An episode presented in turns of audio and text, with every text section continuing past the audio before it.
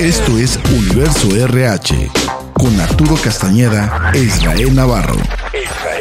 Soliradio.com. Innovamos la comunicación.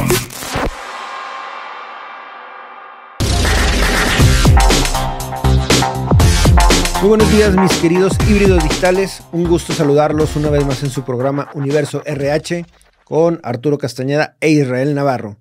El buen Israel no ha podido eh, incorporarse, lo vamos a tener aquí pronto, pero créanme que le sigue mandando saludos a todos sus eh, fanses que están allá afuera con las pancartas, que están eh, pidiendo que dónde está Israel, no, no lo hemos corrido, a todos los que están ahí armando una revolución. Tranquilos, jóvenes, tranquilos, no lo hemos corrido. Sigue aquí su silla, nada más que pronto va a incorporarse. Tiene por ahí unos asuntillos que está resolviendo y no necesariamente son con la ley ni con el SAT. Pero bueno, muchas gracias por estar aquí, muchas gracias por escucharnos. Un saludo como siempre a nuestra casa productora soliradio.com, al buen Cristian ahí en controles, a mi Soli, que está también ahí al pendiente de todos estos detalles y hace que esto sea posible. Posible un año más, seguir aquí con este proyecto y lo más importante es que gracias a ustedes seguimos estando aquí duro y dale con temas de recursos humanos. Muy bien, y el tema que vamos a ver el día de hoy tiene que ver con el cierre del año. Llegamos al fin de esta novela, este capítulo 2022. Vienen las fechas navideñas, vienen los cierres de año, vienen ya los pagos de aguinaldo, conforme lo dice la ley. Ya varias empresas pagaron aguinaldos, pagaron fondos de ahorros, prestaciones, pero tenemos que hacer ese pretrabajo del cual siempre hemos estado hablando algo importante es que junto con el cierre está la planeación y necesitamos arrancar el 2023 ya con un plan en la mano, con aquí nuestro eh, paquete de programas bajo el brazo y obviamente también con esa sensibilidad de que el 2023 va a ser un año exitoso, pero tenemos que trabajarlo. Así que no se diga más y entremos en materia. Primer punto, recursos humanos importante, descripciones de puesto. ¿Qué es una descripción de puesto? Pues bueno, lo hemos platicado muchas veces. Una descripción de puesto tiene que ver precisamente con los objetivos, qué se espera, cuáles son las funciones, cuáles son esas habilidades blandas, esas habilidades técnicas y obviamente también qué es lo que yo voy a realizar en ese puesto. Hay organizaciones que tienen muy buenas descripciones de puesto, hay organizaciones que están en el proceso y hay organizaciones que no las tienen y como que no les interesa. Pero en el momento en el que alguien se retira de esa organización, empiezan los dolores de cabeza. Se nos va nuestro contador de libros americanos. Muy bien, y empieza la pregunta, ok, hay que traerse otro. Va. Pero, ¿y qué tiene que saber? No, pues con que sea contador general. ¿Seguros? Porque el contador anterior hablaba inglés y también tenía una maestría. Ah, ok, bueno, pues agrégale ahí que, que hable inglés y que tenga una maestría. Va. Pero, ¿y tiene contacto con clientes americanos? Pues sí, el que estaba lo hacía. Ok. Entonces, que tenga experiencia en contacto con clientes americanos. Y luego empiezan a salir esos detalles. Oye, pero es que también llevaba la caja chica. Ah, bueno, agrégale esto, y aquí, y allá, y bla. Y empezamos a agregarle todas esas funciones que sea la persona que teníamos en la posición y en el momento en el que salimos al mercado, pues resulta que o no encontramos ese todólogo o está muy caro o simplemente no hace sentido el nombre del puesto con las funciones. Entonces, por eso es importantísimo que tengamos descripciones de puesto. Tengas dos o tengas mil, asegúrate de que tengas esas descripciones de puesto y estén actualizados año con año. Primer plan para el 2023 o primer programa del 2022 que tienes que asegurarte que esté listo. ¿Qué sigue? Planes de carrera. Planes de carrera son también importantes. Un plan de carrera me permite a mi colaborador saber qué tengo que hacer para poder llegar el día de mañana a la gerencia, para poder llegar el día de mañana a la Contraloría o incluso para poder el día de mañana ser un candidato firme y fuerte para la dirección. Hay muchas organizaciones cuyos planes de carrera vienen bien establecidos desde que tú estás en un X puesto y te va diciendo cómo moverte de departamento, movimientos laterales, promociones internas, qué tienes que hacer para ser promocionable y ser un buen candidato y cómo vas llegando incluso a niveles corporativos. Hay muchos candidatos que desde un inicio te preguntan, bueno, ¿y qué planes de carrera tienen? ¿Qué metodología usan? ¿Cómo puedo saber eh, eh, cómo voy a crecer en la organización? Y la realidad de las cosas es que la mayoría de las organizaciones no tenemos los planes de carrera bien establecidos. Tenemos que mejorarlo.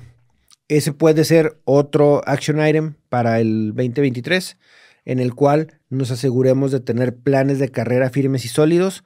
Podemos empezar por los puestos críticos o simplemente podemos ir desarrollando cada uno de los puestos de arriba hacia abajo, de abajo hacia arriba o de manera lateral, pero lo importante es tenerlos.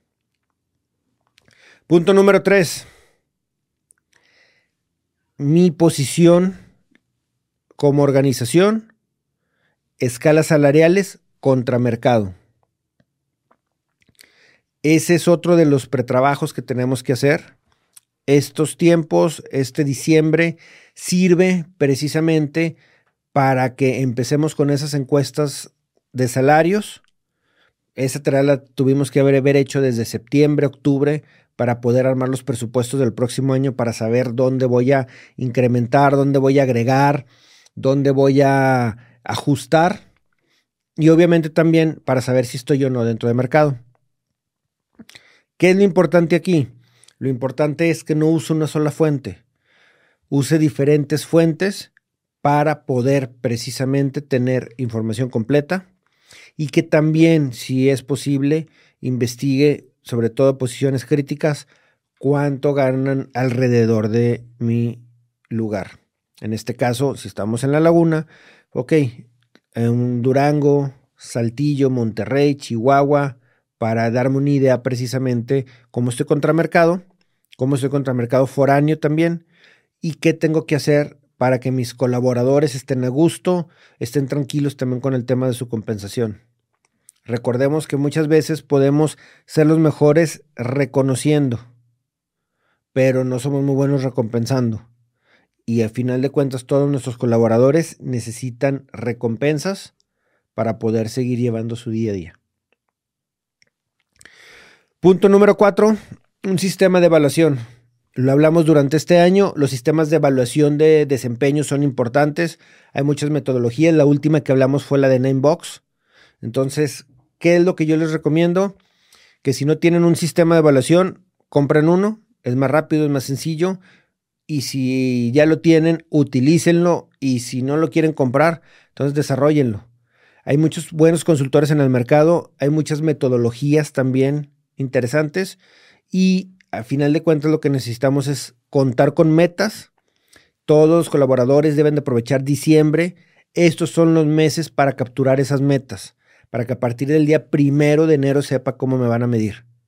Entonces debemos de estar en estos días ya asegurando que las metas estén dentro del sistema, que se cuente con la información precisamente cómo me van a medir, cómo los voy a medir, qué espero de ti colaborador y tu colaborador qué esperas de mí como líder y obviamente que hay un registro de esto.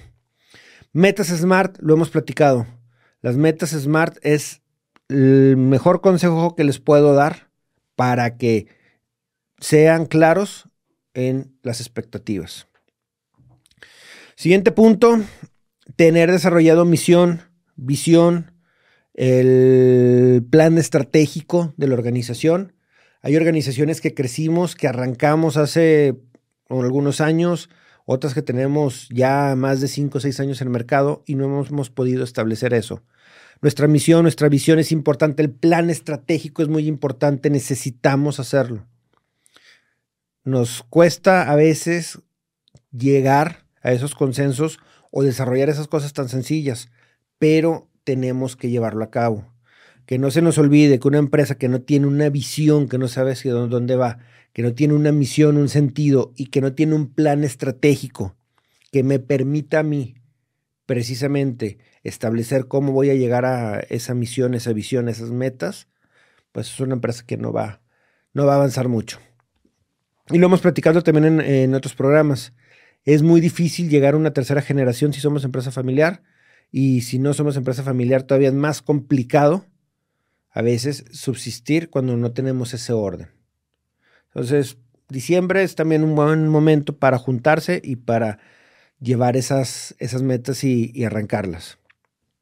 El compromiso de los empleados, otro tema importante. Compromiso de los empleados.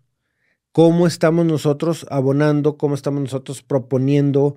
¿Cómo estamos nosotros buscando que nuestros empleados agarren ese compromiso? Hay muchos colaboradores que su compromiso es hasta el mes de diciembre. ¿Por qué? Porque en diciembre recibo fondo de ahorro, recibo aguinaldo, recibo las recompensas o los bonos por mi desempeño anual. Recibo el regalo navideño, viene la posada de la compañía, que haciendo un paréntesis me dio muchísimo gusto ver que muchas compañías regresaron a hacer este, esos eventos, esas posadas, esas reuniones. Qué bueno, la verdad qué bueno, y las hicieron con un sentido precisamente de reconocimiento hacia los, hacia los colaboradores, entonces muy buen trabajo.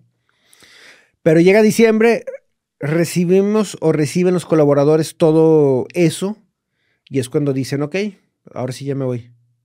Ahora sí renuncio, ahora sí me quedo en casa, ahora sí me pongo a buscar trabajo, ahora sí dejo la organización porque no estuve de acuerdo con muchas cosas, pero nada más estuve comprometido hasta que me entregaron todo lo que eran mis bonos, este, mis recompensas anuales. Es triste, pero es cierto tenemos que asegurarnos de generar una cultura de compromiso de los colaboradores y obviamente también una cultura de compromiso de la organización hacia los colaboradores. Y esto me lleva al siguiente punto, el tema de la rotación. Viene también la rotación.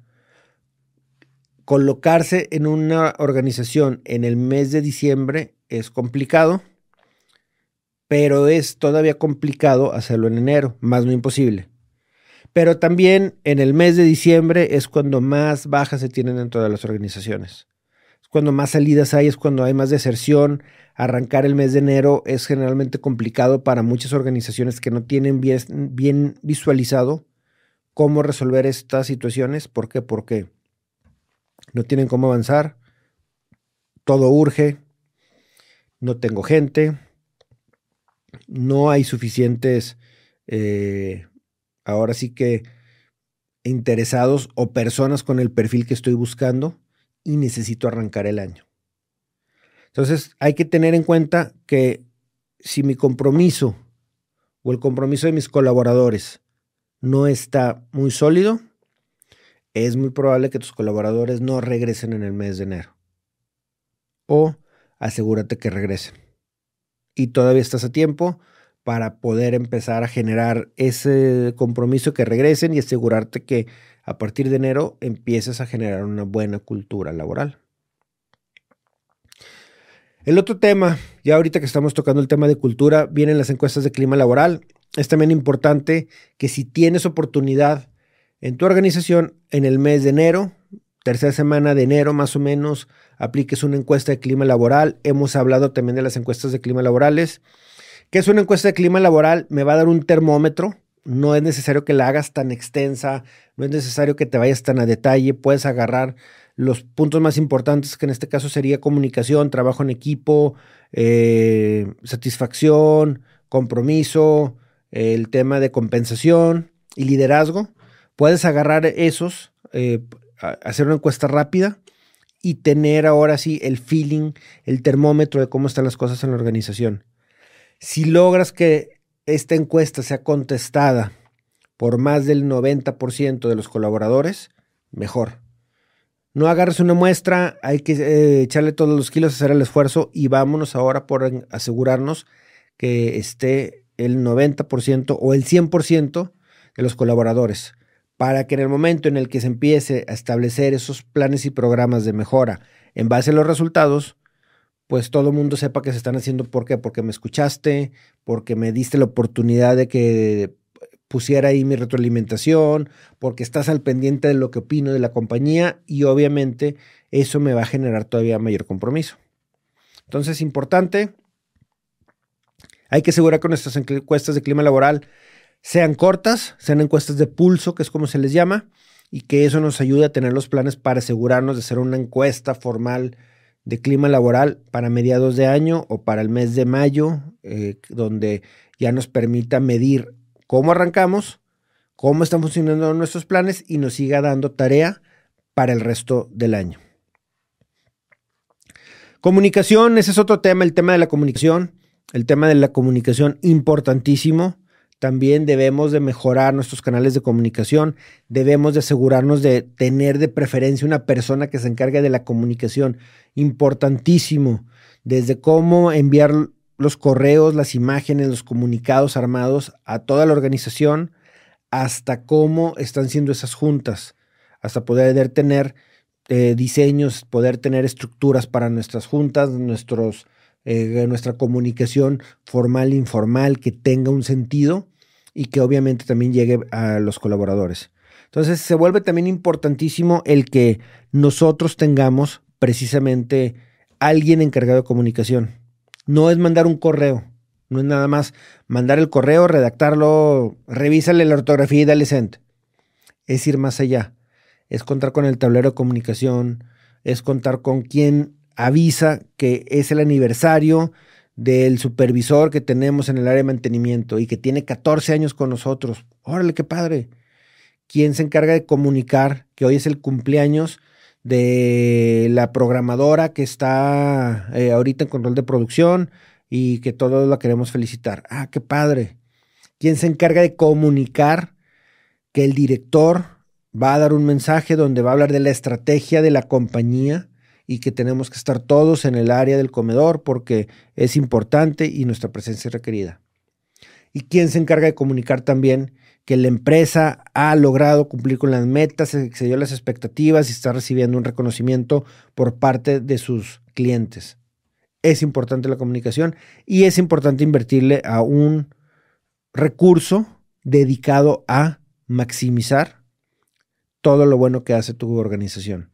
Entonces también es clave que tengas eso en cuenta. Y una vez que tenemos todo esto, que es también importantísimo, muy, muy importante, viene también el costeo, el tema financiero. Hay muchas organizaciones que primero aseguran un presupuesto y luego sobre eso deciden qué van a hacer. Mi recomendación es costea cada uno de tus programas, costea las mejoras que quieres hacer, costea precisamente todo el crecimiento que trae los proyectos, todo. Y ahora sí, sobre eso, empieza a buscar el presupuesto. Te lo autorizaron, qué padre, te autorizaron nada más el 80%, ok, ¿cómo lo vas a priorizar? Te dijeron que ajustaras, ok, ¿dónde van a estar esos ajustes? Pero ya tienes detrás de ti todo lo que está requiriendo la organización para mantenerse, para crecer y para estar generando un camino sólido hacia el futuro. Entonces se vuelve muy importante que nos sentemos, que aprovechemos estos días para poder aprovechar la desaceleración que viene y poco a poco, poco a poco ir caminando estos programas. Queremos arrancar el 2023 con los programas. Excelente queremos eh, hacer el cierre del 2022 y eh, empezar a ver el arranque del 2023, excelente, es el momento. No queremos hacer nada, queremos salir avante de los pagos de aguinaldos, eh, vacaciones, fondos de ahorro, etcétera. Va, es válido. Pero arrancar el año con pendientes, arrancar el año sin un plan, arrancar el año sin contar con esa estrategia, no nos va a ayudar mucho. Entonces, recapitulemos un poco en que son fechas para estar con la familia, sí. Son fechas también para dar algo a la comunidad, también. Es excelente todas aquellas organizaciones que le entregan algo más a la comunidad. Son fechas precisamente para poder aprovechar, desacelerarse un poco, darle algo de respiro a nuestros colaboradores, que ellos también estén en casa, convivan con sus familias, convivan este, en estas fechas eh, con todo lo que, lo que se viene para la ciudad. Excelente. Pero también son fechas en las que tenemos que prepararnos para hacerle frente al año 2023. Algo que podemos hacer es hacer estos plannings desde octubre, desde noviembre, para poder desahogar el mes de diciembre. Podemos hacerlo o ya podemos dejar establecidos sesiones de kickoff, sesiones de desarrollo de metas, sesiones incluso de, de comunicación de las mismas para noviembre y dejar el mes de diciembre como colchón o listo. Pero si no lo hicimos durante el año, este es el momento de aprovechar. Este es el momento en el cual tienes que asegurarte que las cosas se den. Y este también es el momento en el cual tienes que caminar para que el 2023 sea un año diferente. Hay que recordar que el 2022 fue un año pospandémico, fue un año ya de un ajuste eh, un poquito más fino en nuestros métodos de trabajo, en nuestras organizaciones, en nuestros horarios, en nuestros colaboradores que también ellos sufrieron, avanzaron y tuvieron diferentes situaciones. Entonces es el momento clave para cerrar, para trabajar, hacer ese pretrabajo y poder iniciar de la mejor manera el 2023. Muy bien, yo sé que es mucha información, sé que se vuelve también a veces eh, contradictorio el decir fechas de estar con la familia, fechas de, descansar y tener todo esto encima, pero también me queda claro que los tiempos han cambiado, me queda claro que nos concentramos mucho en la salud de nuestros colaboradores y me queda claro que tenemos que seguir avanzando en las organizaciones. Hay que hacerlo, hay que buscar que funcione y obviamente también no hay que descuidar lo más importante que es nosotros, que es nuestras familias y que es nuestra sociedad. Aprovechen el tiempo, disfrútenlo, cuídense y lo más importante es que vamos a estar como siempre aquí sus amigos de Sol y Radio, sus amigos de Universo RH listos precisamente para, para apoyar en, en todos estos arranques. Hay mucho que hacer en el área de recursos humanos, sí, pero estamos siempre como equipo, hay asociaciones, hay grupos, hay organizaciones que saben lo que es trabajar en equipo y que saben apoyarse con externos. Háganlo. Saben, vemos que nos va a quitar mucho de esta carga la cual hemos platicado y nos va a permitir que tengamos ese 2023 exitoso. Me despido, mi Cristian, como siempre, muchas gracias. El Sol y no se diga, que siempre está ahí listo para, para apoyarnos. Sol y Radio, muchas gracias. Un año exitoso para todos. Mis mejores deseos. Israel también sé que les manda muchos saludos y lo más importante es que no se les olvide la frase de, Israel. ¡Ánimo! Cuídense. Libertad en comunicación. Sunirradio.com. Suscríbete en Spotify.